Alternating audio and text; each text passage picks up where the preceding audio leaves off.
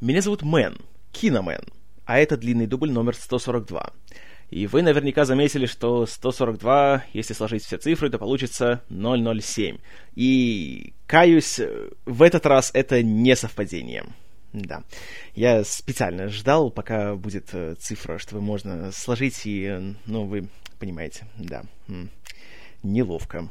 Но, тем не менее, сегодня речь пойдет о 17-м фильме о Джеймсе Бонде под названием «Золотой глаз», вышедшем аж в 1995 году, спустя 6 лет после лицензии на убийство.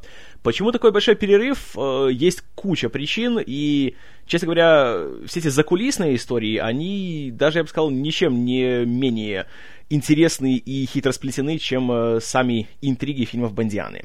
Итак, несмотря на то, что лицензия на убийство в прокате прошла далеко не так хорошо, как хотелось бы, и как она заслуживала, э, продюсер Альберт Брокколи все-таки не отчаялся и принялся за разработку следующего проекта. Джеймса Бонда в новом фильме должен был снова играть Тимоти Долтон, потому что у него был, как и у всех исполнителей роли, контракт на три фильма, и актер был полон решимости снова сыграть, но тут возникли форс-мажорные обстоятельства.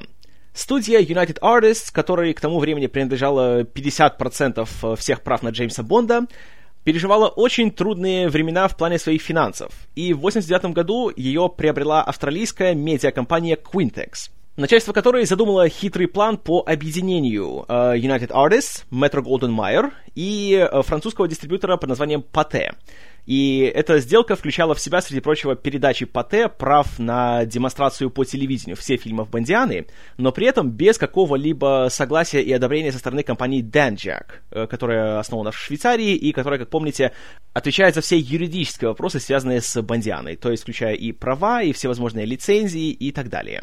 Сделка, правда, не свершилась, потому что в том же 89 году компания Quintex взяла и обанкротилась. А у MGM и UA появился новый руководитель по имени Джанкарло Паретти, который был итальянским инвестором, и он, когда стал э, руководителем всей вот этой вот группы компаний, стал отчаянно искать способы, как бы по-быстрому получить какую-либо выручку.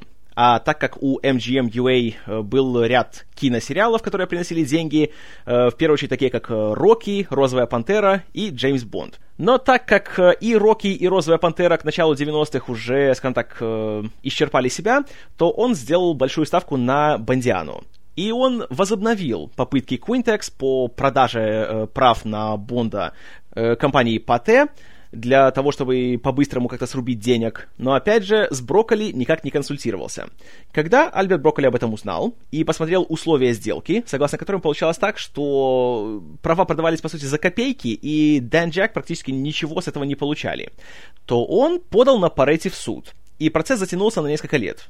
А параллельно с этим э, Брокколи продолжал как-то разрабатывать следующий фильм о Бонде. И в первую очередь, учитывая относительную неудачу лицензии на убийство, он решил, что пора уже немножко поменять подход. Поэтому в 90-м он попрощался с режиссером Джоном Гленном и со сценаристом Ричардом Майбаумом. Но даже если бы Майбаум продолжал работать на Бондиане, то это было бы недолго, потому что в 91 году, к сожалению, сценарист умер. И в том же году ушел из жизни дизайнер Морис Биндер, который отвечал за вступительные титры к почти всем фильмам о Бонде к тому времени. Над новым сценарием о Бонде работало много людей, э, включая продюсера Майкла Уилсона, э, телевизионного сценариста Альфонса Ругьерро, который славился своей работой на сериале «Полиция Майами. Двоеточие. Отдел нравов», а также еще привлекался Джон Лэндис, э, режиссер «Братьев Блюз» и «Американского оборотня в Лондоне», и вот к вопросу об отчаянии, Уиллард Хайк и Глория Кац, которые работали над э, Индианой Джонсом и Храмом Судьбы и, прости господи, Говардом Уткой. Но, слава богу, они здесь долго не задерживались. В идеале работа над новым фильмом должна была начаться в 91 году.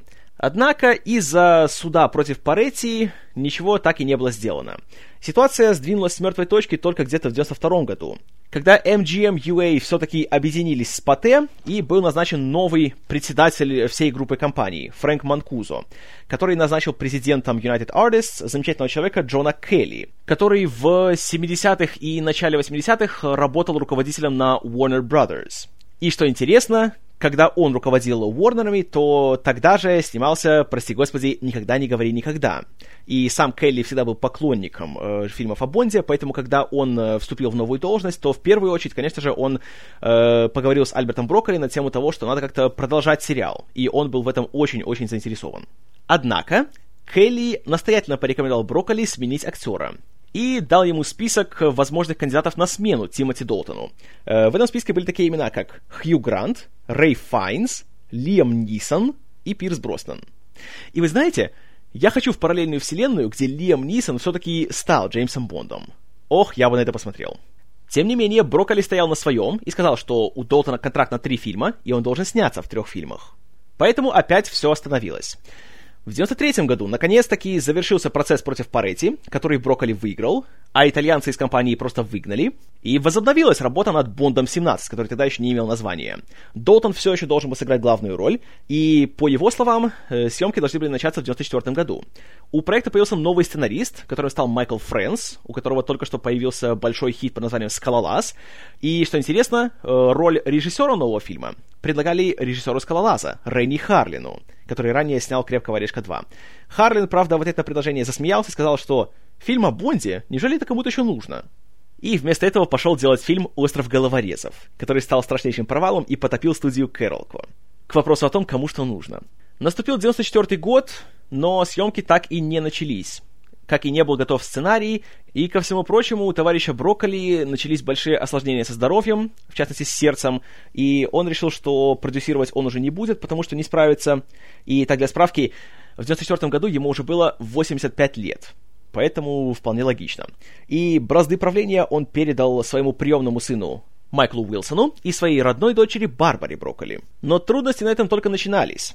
В апреле 1994 года Тимоти Долтон, посчитав, что уже немножко он не в том возрасте, отказался от съемок в новом фильме о Джеймсе Бонде. И тут, что интересно, с учетом всех обстоятельств, среди прочего того факта, что уже пять лет он э, не снимался в фильмах о Бонде, продюсеры его отпустили и начали поиски нового исполнителя.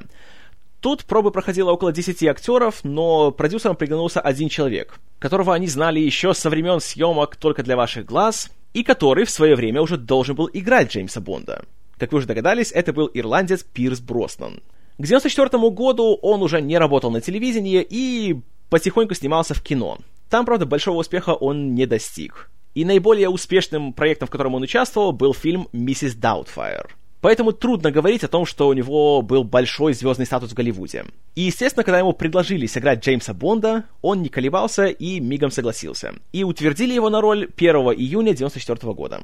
Актер был найден, но работа над сценарием все еще кипела. Версию Майкла Фрэнса стали активно переписывать, так как она у него была очень э, запутанной и сложной, поэтому для того, чтобы ее немножко упростить и сделать более прямолинейной, сначала был приглашен сценарист Джеффри Кейн с британского телевидения, затем американец Кевин Уэйд, которого, правда, в титрах не указали, но для того, чтобы выразить ему свою благодарность, э, в честь его был назван один из товарищей Бонда из ЦРУ по имени Джек Уэйд. А уже за окончательный вариант отвечал американский сценарист Брюс Файерштейн, который сюда пришел по личной просьбе своей большой подруги Барбары Брокколи. И именно его окончательный сценарий позволил привлечь сюда режиссера с английского телевидения Мартина Кэмпбелла, который был известен у себя на родине э, сериалом «Профессионалы», который он снимал с конца 70-х по начало 80-х, а также мини-сериалом 85-го года под названием «На краю тьмы». Новый фильм получил название «Golden Eye», то есть «Золотой глаз». Э, оно произошло от э, названия ямайской резиденции Иэна Флеминга, автора романов о Джеймсе Бонде, который так и называлось «Поместье Голденай». И именно находясь там, он, как правило, отдыхая каждый год, э, писал новые книги об агенте 007. Поэтому название было очень даже подходящим. Придя на «Золотой глаз», Мартин Кэмпбелл привел с собой двух своих больших товарищей — режиссера второй съемочной группы Иэна Шарпа, с которым работал вместе на «Профессионалах», и он сказал, что хочет именно взять на роль режиссера второй съемочной группы человека, который работал как полноценный режиссер. То есть, чтобы он был не просто технарем, но еще и человеком, который умеет рассказывать истории. И оператора-постановщика Фила Мехе, с которым работал уже не первый год и который знал, как с Кэмпбеллом работается. Но не вся съемочная группа состояла из новичков. Художником-постановщиком снова был Питер Ламонт. Да и команда мастеров по спецэффектам и каскадеров была почти без изменений. А вот монтировать фильм э, позвали мэтра своего дела, очень уважаемого человека Терри Роулингса, у которого за плечами были «Чужой», «Бегущий по лезвию», «Огненная колесница» и «Легенда». Съемочный коллектив был набран, осталось набрать актеров. На ключевую роль Алика Тревельяна, агента 006, был приглашен Шон Бин, который, кстати, сначала пробовался на роль Джеймса Бонда, но когда его обошел Пирс Броснан, то в качестве утешения ему дали роль предыдущего агента с двумя нулями. На роль российской подруги Бонда Натальи Семеновой претендовало множество актрис и моделей, в том числе Элизабет Херли, Эль Макферсон и Ева Херцегова. Однако роль получила э, польско-шведская актриса, певица и модель Изабелла Скорубко, для которой роль в «Золотом глазу» стала англоязычным дебютом. Другую, важную женскую роль девушки по имени Ксения Анатоп получила актриса из Голландии, Фамке Янсен, которую Майкл Уилсон увидел в кадрах со съемочной площадки фильма Клайва Баркера «Властелин иллюзий», и она ему настолько понравилась, что он пригласил ее в свой фильм. В роли еще одного персонажа из России, э, бывшего криминального авторитета Валентина Зуковского, появился славный британский актер Робби Колтрейн, который э, больше всего был известен по своей телевизионной работе в сериале «Крекер», или как там «Метод Крекера» вроде у нас его называют. Ну а последние 11 лет э, все, конечно, его знают по роли Хагрида в фильмах о Гарри Поттере. Также в небольшой роли второго плана агента ЦРУ по имени Джек Уэйд появился уже знакомый вам по «Искрам из глаз» Джо Дон Бейкер что продолжает славную традицию Бондианы брать одного актера на несколько ролей. Это были новые герои фильма. Но и что касается уже известных нам имен, то тут тоже произошло такое довольно серьезное изменение. На роль М был взят не актер, а актриса в этот раз. Это решение было навеяно тем, что в 92 году руководителем э, настоящей разведки в Британии Ми-5 э, стала женщина по имени Стелла Римингтон. Поэтому, чтобы, скажем так, идти в ногу со временем, продюсеры Бондиана решили сделать М женщиной. И на эту роль Мартин Кэмпбелл лично обратился к звезде английского театра Джуди Денч. Э, которая, к счастью, сама была большой поклонницей фильмов о Бонде, и более того, когда она еще только начинала свою работу на телевидении, ее партнером был Бернард Ли, который, как помните, играл самого первого М. Поэтому она также без всяких колебаний согласилась на эту роль. Также в «Золотом глазу» появилась и новая Мани Пенни. Эта роль досталась актрисе по имени Саманта Бонд. Да, Мани Пенни играет девушка по фамилии Бонд. Идеально. Ну а вот кому не стали искать замену, так это Дезмонду Люэлину, который снова уже в 15 раз сыграл Кью. И таким образом он побил рекорд актрисы Лоис Максвелл, первой Мани Пенни, по количеству появлений в фильмах о Джеймсе Бонде. Итак, вся команда была в сборе, все актеры есть, вся съемочная группа набрана, продюсеры уже утвердили новый сценарий, пора начинать. Но вот еще одна проблема.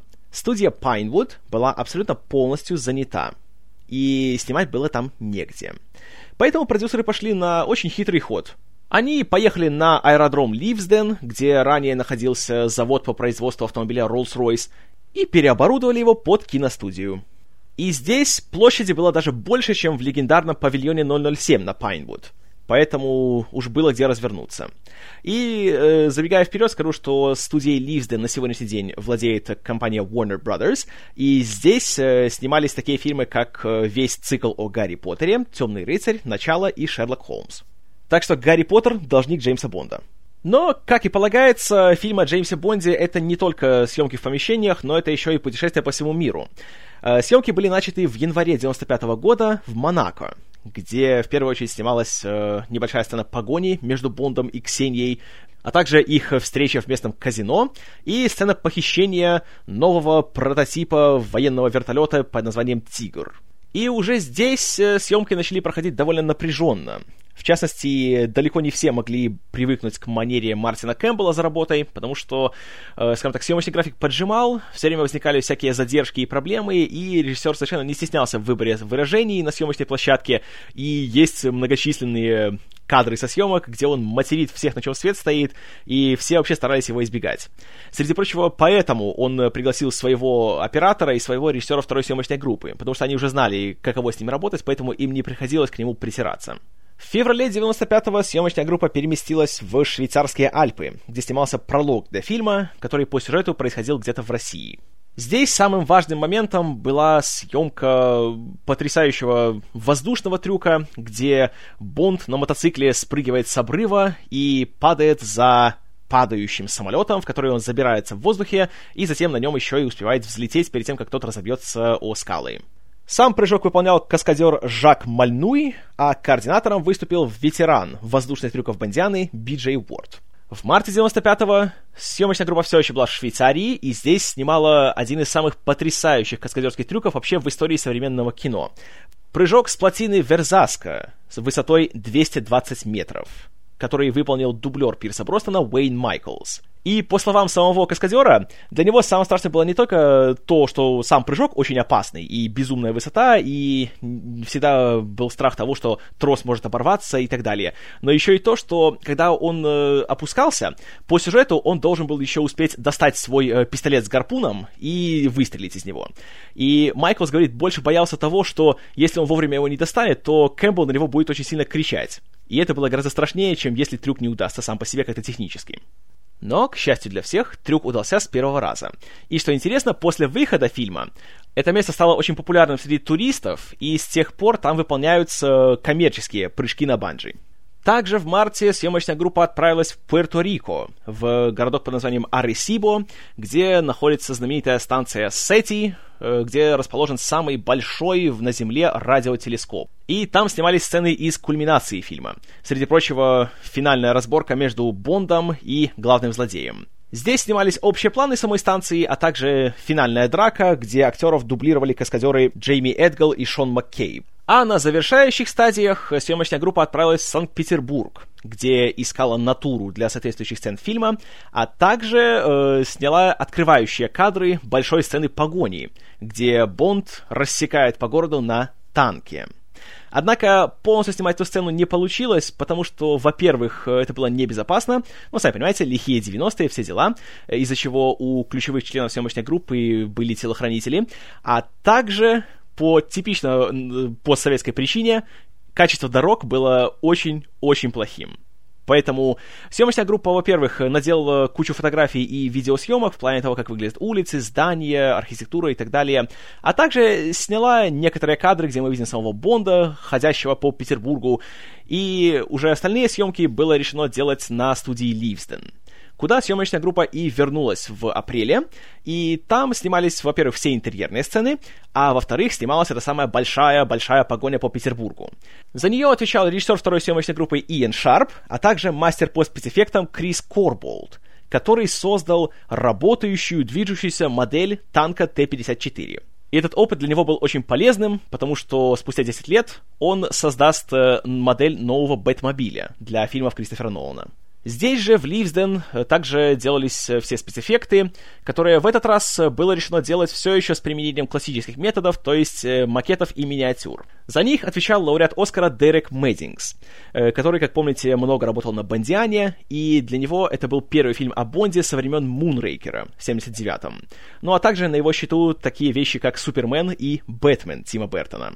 И, например, все э, кадры с участием станции «Северная», которая фигурирует в фильме, это именно что миниатюры Дерека Мейдингса, равно как и самолеты МиГ, которые эту станцию предположительно атакуют. И для Дерека Мейдингса «Золотой глаз» стал последним фильмом в его карьере, потому что в сентябре 95-го он умер. Съемки самого фильма были завершены в июне того же 95 -го года, а в прокат он был выпущен в ноябре. И вопреки всем скептикам, которые говорили, что Джеймс Бонд — это, понимаете ли, пережиток холодной войны, и в современном мире ему нет места, фильм стал огромным хитом. И в абсолютных цифрах это был самый успешный фильм Бондианы со времен Мунрейкера, то есть почти за 20 лет. И при бюджете в 58 миллионов долларов только в США он собрал 105, а сумма мировых сборов превысила 350 миллионов. Кроме того, и отзывы критиков были очень даже положительными. И «Золотой глаз» был признан безоговорочным успехом, и все сошлись во мнении, что отправлять Джеймса Бонда на пенсию еще рано. Что касается моих, скажем так, отношений с фильмом «Золотой глаз», то тут получилась очень такая интересная история. Впервые я его посмотрел где-то году так в 96-м на пиратской видеокассете в довольно-таки посредственном качестве. И помню, что мне фильм тогда абсолютно не понравился. Я смотрел и думал, что это за скукотища такая? И как-то много лет я не брался его пересматривать, потому что было абсолютно никакого интереса. Сейчас же, для этого подкаста, когда я снова его посмотрел, спустя уже много лет, я сам просто удивился и даже сам себе не поверил, насколько я получил от него удовольствие. Конечно, по сравнению с фильмами Тимоти Долтона, здесь уже все гораздо менее серьезно, и здесь куда больше юмора, и Бонд снова э, острит направо и налево, и насилие в этот раз стало гораздо более фантастичным, да и экшн-сцены стали гораздо менее правдоподобными, хотя куда более зрелищными. Но, как по мне, то это абсолютно не вредит фильму, а в чем-то даже и делает его лучше. Но пойдем по порядку. Первое, что бросается в глаза, это то, что классический кадр с видом из дула пистолета в этом фильме претерпел некоторые косметические изменения. Для него теперь впервые использовали компьютерную графику, поэтому он смотрится так э, красиво, блестяще, обтекаемо, очень впечатляет. И, конечно же, уже технологии пошли вперед, и сами кадры э, шагающего Броссона и стреляющего в кадр выглядят гораздо так стильнее но при этом э, музыкальное сопровождение звучит так, как будто его записали и затем пустили на зажеванной аудиопленке. И вот тут, конечно, это чуть портит впечатление уже с самого начала. За музыку в этот раз отвечает новый композитор Эрик Сера, который, как помните, годом ранее э, выстрелил своим саундтреком к Леону Люка Бессона. Поэтому его пригласили, чтобы, опять же, э, так сказать, влить новую кровь в фильмы о Джеймсе Бонде. Однако, на мой взгляд, вот его это злоупотребление синтезаторами и всеми этими неклассическими звуками, здесь оно все-таки не совсем к месту. Итак, наша история начинается где-то в России, в складе ядерного оружия под названием «Аркангел». Хотя, судя по всему, имеется в виду Архангельск. Ну, ладно, не суть. Это происходит еще во времена Советского Союза. Бонд э, стоит на какой-то гигантской плотине, с которой он совершает просто-таки потрясающий прыжок, после которого челюсть долго еще остается на полу. Снято одним длинным непрекращающимся дублем, и смотришь и просто... Сразу напоминает о том самом прыжке с парашютом из «Шпиона, который любил меня». И это такой, знаете, очень такой внушительный старт для фильма о Бонде. И такая, скажем так, заявка на то, что Ха-ха, смотрите, как надо, товарищи. И ведь показывают, как надо. Получается отлично. Э, Бонд, лица которого мы долгое время не видим, пробирается на эту самую базу и э, забирается в вентиляционную шахту и спускается в мужской туалет, где сидит человек, читает газету. В газете забавные заголовки. Я специально остановил и записал некоторые из них. Из того, что мне удалось увидеть, газета была «Комсомольская правда». Заголовки такие. 15 лет назад ЦК КПСС отпустил первого советского футболиста на заработки в иностранный клуб. Или «Зонин в Бирме жил как царь, а работал как вол». Я не знаю, что здесь к чему, но, знаете, впечатляет такое внимание к деталям. И, по крайней мере, русский текст реально написан как русский текст. В общем, Бонд вырубает чела в туалете и начинает там себе шастать по этой самой базе. Втихаря, всяких там э, коридорах и складах и так далее. Но вдруг его замечает какой-то чел с пистолетом. Но оказывается, что он не какой-то не русский солдат, а это агент 006. И его играет Шон Бин. Ей, Шон Бин! Надеюсь, его не убьют. Далее теперь уже 007 и 006 пробираются вглубь базы. Правда, их замечают, начинается тревога, начинается большущая перестрелка. Опять же, э, сделанное так э, полусерьезно, полу в шутку. Есть много всяких таких э, гэгов в стиле того, как Бонд стреляет какую-то решетку, и за, и за нее он начинает выкачивать какие-то металлические бочки и падают на ничего не замечающих советских солдат. Тут есть немножко юмора, но при этом нет такого, как бы, знаете, неуважения к противнику. И все-таки и все-таки советская армия здесь не выглядит полными идиотами. Они еще, знаете, умеют и стрелять метко, и, собственно, два человека это им все-таки не помеха. Даже если один из них Джеймс Бонд. Как мы видим по мере прохождения этой сцены, задача Бонда и его товарища Алика была установить какую-то большую бомбу в этом самом складу и оттуда убежать. Но вот не задача. Бонду удается избежать пленения, а вот Алику нет. И приходит злой советский солдафон по имени полковник Арумов, который берет его на прицел и требует, чтобы Бонд вышел и сдался. Но при этом 006 не дает ему этого сделать и кричит «За Англию, Джеймс!», после чего Арумов стреляет ему в лицо. Блин. Ну а уже после этого Бонд все-таки подрывает свою бомбу, поставив на таймере 3 минуты вместо 6, это важно, и уже убегает из базы, а за ним бежит Арумов и его приспешники. Э, Бонд выбегает на взлетную полосу, откуда как раз э, вылетает маленький самолет, Бонд в него забирается, дерется с пилотом, но при этом они оба вылетают из него. Самолет сам по себе движется дальше, а за Бондом гонится солдат на мотоцикле. Бонд его вырубает, забирает мотоцикл, гонится за самолетом до самого конца. И тут получается еще один просто шикарнейший каскадерский трюк, когда самолет просто падает вниз с обрыва, а Бонд на мотоцикле тоже слетает и во время падения спрыгивает с мотоцикла и падает вслед за самолетом чтобы забраться в него при падении и затем еще успеть достаточно его вырулить, чтобы тот не упал вертикально, а еще и смог взлететь. И опять же, это смотришь, и, и просто поражаешься, вот, вот как они все это сделали. Потому что это все сделалось вживую. Настоящие люди, настоящий мотоцикл, настоящий самолет. Никакой компьютерной графики, никакого синего или зеленого экрана. Вот, собственно, в чем сила Бандианы.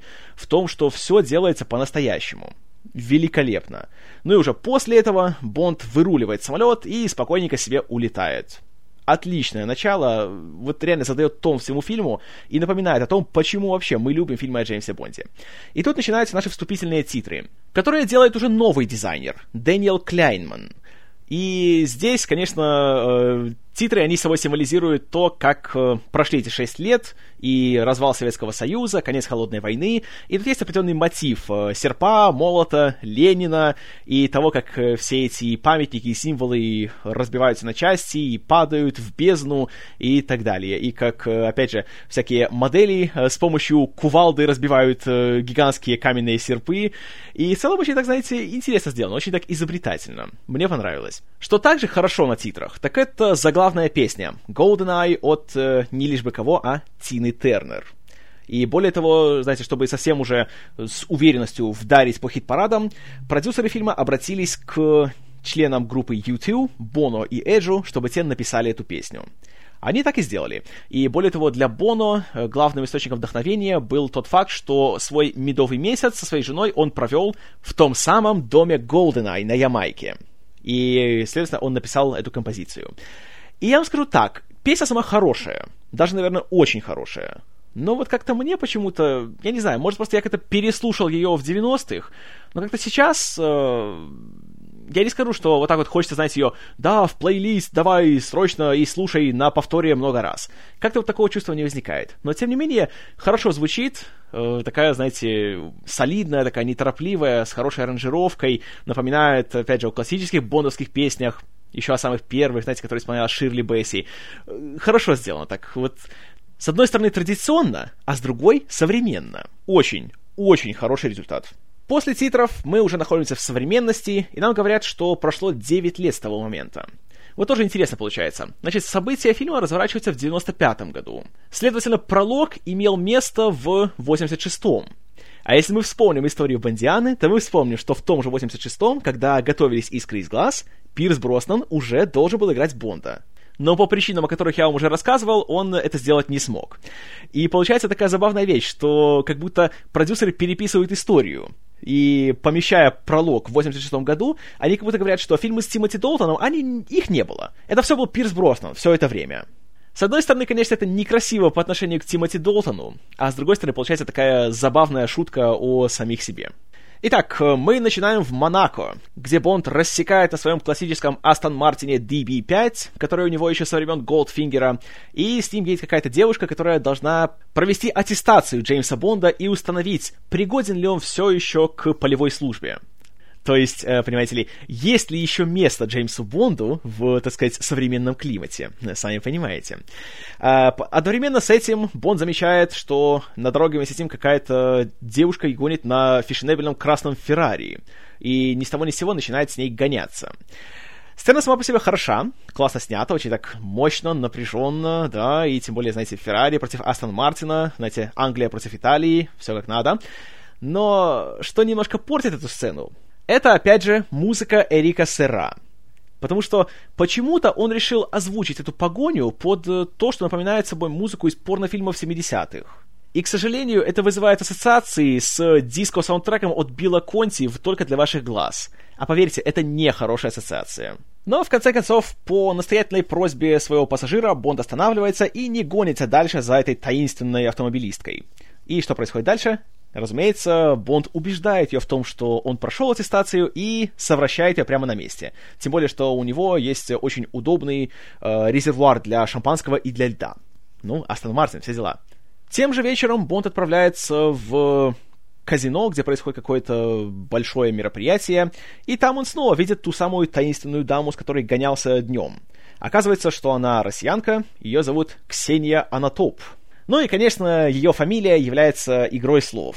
Не в том плане, что она кого-то там топит, а в плане того, что on a top, то есть on top, то есть сверху. Э, дальше додумайте сами. Бонд с Ксенией, как и полагается, обмениваются всякими двусмысленными фразами, играют вместе в, по-моему, в Бакара. Бонд, конечно же, выигрывает, и при этом Бонд почему-то говорит, что у нее есть грузинский акцент. Правда, не знаю, откуда он пришел к такому выводу. Но ладно, не суть. Здесь же оказывается, что Ксения является спутницей какого-то лысого, крутого чиновника, что вызывает у Бонда подозрение. Он все это дело фотографирует, как и ее машину, и связывается с Мани Пайни, чтобы та передала ему всякую сводку об этой самой Ксении. С помощью фешенебельного факса с цветным принтером у себя в Астон Мартине Бонд получает всю информацию, и среди прочего мы узнаем, что Ксения еще и оказывается бывшая советская военная летчица. Ого. И есть подозрение о том, что у нее есть связи с неким синдикатом Януса, э, какой-то страшной преступной группировкой из России. И также с ним связана яхта, на которую Ксения отправляется вместе с этим своим большим спутником, и Бонд, конечно же, за всем этим следит. Тем временем на самой яхте Ксения в порыве страсти убивает своего этого спутника, зажимая его насмерть своими бедрами. Что, кстати, навеяно небольшой шуткой из «Искр из глаз» когда Бонд вместе с Кью просматривали базу данных убийц из КГБ, то там была одна женщина, правда такая более крупная, и ее метод убийства был точно таким же. В общем, Ксения убивает этого лысого чела и забирает какую-то его карту, где мы узнаем, что он, оказывается, не просто чиновник, а он еще и военный. На следующий день Бонд пробирается тайком в эту яхту и находит труп этого нашего военного. И не могу не заметить, что выражение лица этого трупа просто прекрасно. А тем временем на другой большущей яхте происходит презентация новейшего достижения французской армии. Вертолета под названием «Тигр», который является стелс-вертолетом и еще и оборудован защитой от электромагнитных импульсов, которые, как правило, возникают при ядерном взрыве. Поэтому его ничем не возьмешь. На этот прием пробирается Ксения с каким-то своим партнером, убивает двух пилотов, которые должны были провести э, тестовый полет вертолета, и несмотря на то, что Бонд уже все это понял, и он спешит, чтобы остановить их на этой презентации, но ничего не получается. И Ксения спокойненько себе угоняет тигр, в то время как Бонда задерживает охрана. Для чего все это делалось, остается загадкой. Тем временем мы переносимся куда-то в Россию, в место под названием Северное, где находится некий центр управления космическим оружием. Ого, Здесь мы видим нашу главную героиню женского пола, которую играет Изабелла Скорубко. Э, вскоре мы узнаем, что ее зовут Наталья Семенова, и она там занимается чем-то. Сидит перед компьютером и пытается куда-то войти. Но ее озабоченный коллега Борис Грищенко, которого играет прекрасный Алан Каминг, вечно ей ставит всякие препятствия и пароли. Пароли, которые являются ответами на всякие пошлые вопросы. И кроме этого, мы замечаем, что Борис является каким-то ярым хакером, и он буквально за пару минут с помощью какого-то своего суперсекретного алгоритма проникает в базу данных Департамента юстиции Соединенных Штатов. Но при этом у него есть суперхитрая программа, которая позволяет ему быстро сбежать и не позволить никому обнаружить, где он находится, и он говорит, что он непобедим! И, судя по всему, это у них так каждый день. Тем временем на улице приземляется тот самый украденный тигр, и из него выходит Ксения и Арумов, который теперь же стал генералом. Они заходят на станцию и, неожиданно для всех, всех перестреливают. Тут особенно выделяется Ксения, которая с нескрываемо оргазменным лицом поливает из автомата направо и налево. Привет доктору Фрейду. Вскоре мы узнаем, что они пришли ради чего-то под названием «Золотой глаз», и вскоре оказывается, что золотой глаз — это какой-то такой большой картридж, с помощью которого можно управлять э, адским спутником, который может уничтожить все на Земле. Причем этих спутников две штуки. Называются они Петя и Миша. Ой, прелесть какая. Арумов активирует один из спутников на то, чтобы тот взял и уничтожил эту самую станцию а сам вместе с Ксенией забегает обратно в Тигр и улетает. И для того-то ему был нужен сам вертолет, потому что Золотой Глаз, среди прочего, приводит к страшному электромагнитному импульсу, который уничтожает всю электронику в округе. А так они себе спокойненько могут взять и улететь. Тем временем внутри станции Наталья чудом остается жива и пытается оттуда выбраться. В то же время, благодаря одному из ее уже мертвых коллег, э, была запущена тревога, и по ней в сторону станции летят два мига. Но, конечно же, они опаздывают, и из-за взрыва и электромагнитного импульса они оба разбиваются. Ну а мы теперь снова в Лондоне вместе с Бондом, который возвращается в штаб-квартиру Ми-6, э, встречается с новой Мани Пайни, которая в этот раз, в отличие от всех своих предшественниц, э, становится более, скажем так, самостоятельной, и еще и пригрожает Бонду, что все эти его заигрывания с ней, это еще может считаться сексуальным домогательством. Ну, э, 90-е, сами понимаете. И здесь мы уже примерно узнаем главную интригу всего сюжета. Э, Бонду рассказывают, что произошла атака на станцию в Северной, которую все считали заброшенной, но новая М считала, что там ничего не может быть, потому что это, видите ли, статистически невозможно, потому что она сама является э, экономистом, из этого все ее очень сильно недолюбливают, потому что она, видите ли, верит в статистику и в цифры, а не своему внутреннему чутью. И сама М тоже э, такая, знаете, суровая дама, особо не терпит никаких глупостей, вызывает Бонда к себе, говорит, что она считает его динозавром, которому нет места в 90-х, что он страшный женоненавистник, сексист, и в целом его время было в холодной войне, и давно оно уже прошло. И вот это тоже очень интересный, на самом деле, ход. То, что теперь уже отношения между Бондом и М не такие, скажем так, доверительные и формальные, как были раньше, а реально это уже больше такое, как сказать, то, что они скорее вынуждены теперь друг с другом как-то уживаться и срабатываться, а не то, что у них есть э, какое-то взаимное уважение. Тем временем в Санкт-Петербурге тоже все не так уж ладно товарищ Арумов приходит на какое-то большое собрание во главе с министром обороны, которого зовут Дмитрий Мишкин и которого играет Чеки Карио, и тот требует от Арумова объяснения, что там, понимаете, в Северной произошло. Арумов говорит, что это все были, внимание, сибирские сепаратисты, однако, конечно, никто ему не верит. Кстати, среди этих министров есть продюсер фильма Майкл Уилсон. Он сидит в очках и с усами. Э, так вот, э, Арумова, конечно, никто не подозревает, но при этом он сам узнает, что, оказывается, что Наталья все-таки не погибла. И это важно. А тем временем в Лондоне Бонд заходит в лабораторию Q. И Q в этот раз как-то более дружелюбно к нему относится, выдает ему всякие там гаджеты, а также его новую машину, и эта машина, к сожалению, не Aston Martin, а BMW.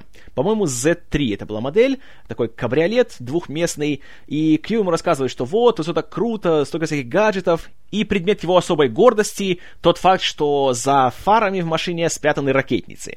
Также Бонд получает прекрасный гаджет, который выглядит как ручка, а является гранатой.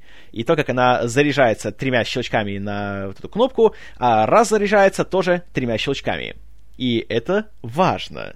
Теперь во всеоружии Бонд отправляется в Россию. В Петербурге его встречает некий э, очень грубый и очень громкий американец, который играет Джо Дон Бейкер, и вскоре оказывается, что он из ЦРУ, и зовут его Джек Уэйд. Бонд решает, что для того, чтобы разузнать подробности о случившемся и о том, кто за этим стоит, и о том самом Янусе, он отправляется к своему старому знакомому по имени Валентин Зуковский – сам бывший КГБист, а теперь э, этакий легальный бизнесмен, у которого есть свой клуб, э, в котором все сделано в американском стиле, и, среди прочего, выступает его подруга, которая играет, внимание, мини-драйвер, которая просто идеально запевает э, Stand By Your Man, вот, вот не помню, кто исполнял в оригинале, с э, просто уморительным, таким картинным, фальшивым русским акцентом. Прекрасно.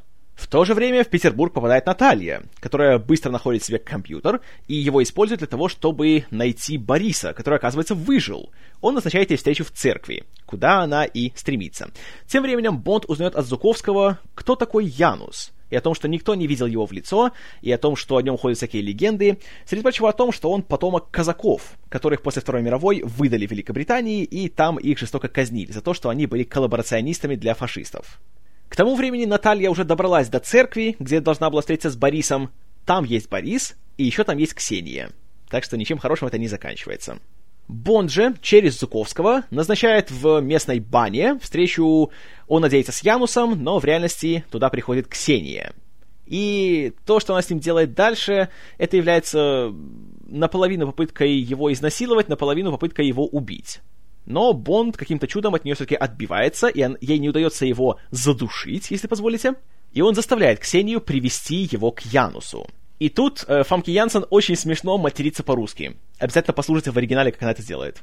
Ксения привозит Бонда ночью на некое кладбище старых памятников Ленина и Сталина, которое, кстати, основано на реальном месте, которое нашел Питер Ламонт, когда ездил по Петербургу и его окрестностям. И вот тут шокирующий поворот. Янусом оказывается Алек Тревельян агент 006. Он все еще жив. Ей! Я знал, что Шона Бина не могут убить так быстро. И здесь шокированный Бонд узнает, что Тревельян полностью разочаровался в Ми-6, в Западе, да и во всем, в принципе, мире, и решил работать только на самого себя. И что все эти истории про то, что он потомок казаков, были правдой, это прошлое пытались от него скрыть и сделать его сиротой, но он-то докопался до правды, и теперь он, понимаете ли, собирается жестоко мстить Западу, который так обошелся с его предками. Но перед тем, как Бонд может что-то сделать, в него стреляют транквилизатором, и он отключается. А просыпается он лишь от визгов Натальи, с которой он оказывается запертым внутри тигра. А тигр, в свою очередь, еще и должен скоро взорваться. И это, конечно, классический такой бондовский ход. Вместо того, чтобы просто пристрелить Бонда и Наталью, нужно специально поместить их в ситуацию, чтобы у них было достаточно времени, чтобы Бонд успел как-то освободиться, нажать на рычаг катапульты и спастись, несмотря на взрыв в то время как гораздо проще было просто взять и пристрелить его. Но здесь это показано достаточно, все-таки, я бы сказал, убедительно и в целом достаточно так напряженно и захватывающе, что на такие детали уже как-то не, не обращаешь внимания, когда смотришь. И уже думаешь только тогда, когда уже фильм закончился, и тогда понимаешь, что, а, ну, ну понятно, это же Джеймс Бонд, это традиция. Но то, что они спаслись, это ничего не решает, потому что тут же приезжают советские военные и берут Бонда и Наталью в плен. Приходит сам министр обороны Мишкин, чтобы их допрашивать, но Бонд, как всегда, выдает всякие юмористические фразы, а Наталья тем временем говорит, что виноват был Арумов. Арумов тут же приходит и стреляет в лицо Мишкину. Правда, он не Шон Бин, и он не оживает. Наталью похищают и увозят на Волке, а Бонд тем временем пытается выбраться из своей камеры, а затем и из всего этого заведения – начинается такая довольно мощная перестрелка, знаете, хорошо так сделано, все такое взрывается, искры летят отовсюду, хорошие такие трюки начинаются, но это все ничто по сравнению с тем, что происходит дальше. Дальше Бонд выбирается на улицу и видит запаркованный танк. Что он делает? Правильно. Он садится в танк и по Петербургу гонится за Волгой, параллельно разрушая половину города. И черт побери, как бы это маразматично ни звучало, это прекрасно. Эта сцена, это просто нечто. Ее смотришь, и просто, я честно слово, я нарадоваться не мог. Да, это глупо, да, это нереалистично. И невозможно управлять танком и при этом еще наполовину высовываться из-под него и видеть, что происходит вокруг тебя на дороге. Но черт побери, это Джеймс Бонд, это фантазия. И уже если делаешь фантазию, то надо, знаете, идти в банк что и делают здесь создатели фильма. И получается великолепно. Отлично все это спецэффекты, классно все снято, и, так знаете, с юмором, конечно. Мне больше нравится момент, когда Бонд едет на танке, сносит какой-то памятник, а после того берет и поправляет себе галстук. Отлично, прекрасно. И Броснан, опять же, он с таким невозмутимым лицом все делает, что хочешь не хочешь, а не то чтобы смеешься над ним, а смеешься вместе с ним. Это классно. Это, вот это реально большое достижение для фильма. Но несмотря на то, что у Бонда есть танк, он не догоняет Волгу. А Арумов вместе с пленной Натальей, а также вместе с Борисом и Тревельяном прячутся на старом бронепоезде, который тут же запускают. Но и Бонд не лыком шит. И каким-то образом ему удается их, э, скажем так, подрезать и стать на рельсах прямо перед поездом. И мы получаем ответ на давний вопрос. Кто круче, танк или поезд? И поединок заканчивается ничьей. В конечном итоге Бонд убивает Арумова, но оказывается вместе с Натальей запертым внутри этого самого бронепоезда, который, оказывается, еще и содержит бомбу. И тут Тревельген говорит Бонду, что он поставил ее на 6 минут, что, конечно, означает, что на самом деле минут у них есть только 3. Бонд находит выход, но он не может уйти, потому что Наталья тянет время, потому что ей нужно с помощью хитрой программы Бориса узнать, где же на самом деле находится штаб-квартира Тревельина. И это тоже приятно. Знаете, вот девушка Бонда, которую не нужно спасать, а которая еще и имеет большую пользу для продвижения сюжета. Это хорошо. Ну и, конечно же, в последнюю секунду они выбегают из поезда и спасаются. Все хорошо. Кроме того, они узнают, что база Тревеллина находится где-то на Карибах, и они оба должны туда отправиться. Потому что Наталья единственная, кто может обезвредить систему управления вторым спутником в рамках Золотого Глаза. И это абсолютно логично. Опять-таки, подруга Бонда здесь не только симпатичная, но еще и полезная, что хорошо. В общем, Бонд и Наталья отправляются на Карибы, где их встречает Уэйд, которому почему-то Бонд отдает свой БМВ. И... Э, что? А, а как же ракетницы в фарах и там гаджеты? А что, нет? Оказывается, что нет. БМВ нам показали, нас подразнили, и все. Больше с ним ничего не будет. Вот это, конечно, да, это проблема. То, что у Бонда есть Бонд-мобиль, но он ни разу им не пользуется. Вот это, это да. Конечно, он пользуется танком, это хорошо. Но хотелось бы, знаете, как-то и Бонд-мобиль тоже увидеть. В противном случае, зачем вообще было его вводить? Просто чтобы подразнить зрителя? Это, конечно, вот это минус. И, увы, при всем желании я не могу найти этому оправдания. В общем, пока Уэйд уезжает себе на Бонд-мобиле, Бонд и Наталья на самолете летят по окрестностям и пытаются найти, где же находится эта самая тайная база. Но вскоре база сама их находит. Э, кто-то запускает ракету в самолет, и им приходится совершать аварийную посадку посреди джунглей. Но мало того, там же еще и появляется Ксения, которая спускается на тросе с вертолета, начинает суровую драку с Бондом, после которой Ксения очень так красочно погибает, а Бонд не упускает возможность сказать еще один пошлый каламбур. Вскоре Бонд и Наталья находят озеро, которое оказывается лишь маскировкой, и вскоре вода из него спускается и открывает нам гигантскую спутниковую тарелку — под которой и находится база Тревельина. И, должен вам сказать, выглядит просто восхитительно.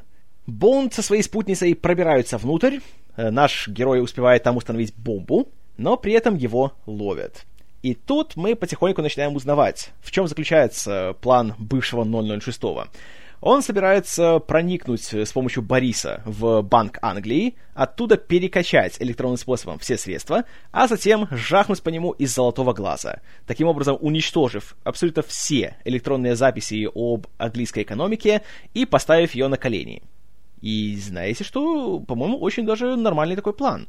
Конечно, он по-бондовски э, гиперболизирован, но в то же время, на самом деле, сам ход очень даже интересный, потому что он не стремится к физическому разрушению, а к экономическому. И вот это как раз более современно по сравнению с планами какого-нибудь там Блоуфильда или Стромберга или Дракса и тому подобное. Поэтому тут как раз надо признать, что очень такой э, хороший план. Конечно, он киношный, но при этом по своим меркам очень даже. Ну а пока Бонд был э, пойман, то Наталья еще успела немножко похимичить с компьютерами и еще и поменять коды доступа к золотому глазу. И тут начинается очень-очень мощная сцена, когда паникующий Борис пытается как-то взломать ее пароль, и при этом он каким-то образом добывает себе ручку Бонда и все время нервозно щелкает на ее эту кнопку. И вот этот момент, я вам скажу честно, напряжение тут такое, что сидишь и думаешь, блин, сколько раз он щелкнул, и зарядил он эту гранату или нет. И все так смотрят, и вот эти вот крупные планы, и эти вот такие наезды камеры постепенные, отлично сделано. Тут э, что Мартин Кэмпбелл, что Терри Роллингс отлично все сделали, и сами актеры тоже очень-очень убедительно все это показывают. Ну и, конечно, это фильм о Джеймсе Бонде, поэтому то, чего ожидаешь, то и происходит. Ручка граната все-таки взрывается, начинается драка, Бонд убегает, и тут уже начинается то, чего мы ждали весь фильм. 007 против 006!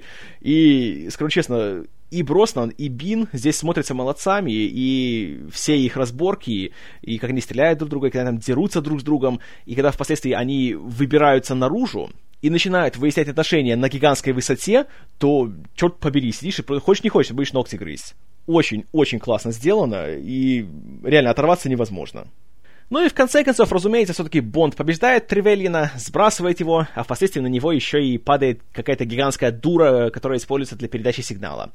И таким образом, «Золотой глаз» — это единственный фильм в карьере Шона Бина, где он погибает дважды. Ну а пока все вокруг э, рухнет и горит и взрывается, э, Наталья захватывает вертолет и с его помощью забирает Бонда, и они улетают себе.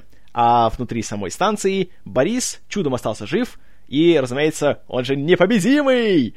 И в своей победной позе он замирает навсегда, когда его обливает с ног до головы жидким азотом. Ох, прекрасно! Жестоко! Но, черт побери, это идеальный финал для вот этого персонажа. Ну а тем временем Бонда и Наталью подбирает ЦРУ во главе с Уэйдом, и мы знаем, что все будет хорошо. И подводя итог, скажу, что, черт побери, да, Бонд вернулся. Он показал, что никакой распад Советского Союза, никакое завершение Холодной войны ему не помеха. И он человек, что на все времена.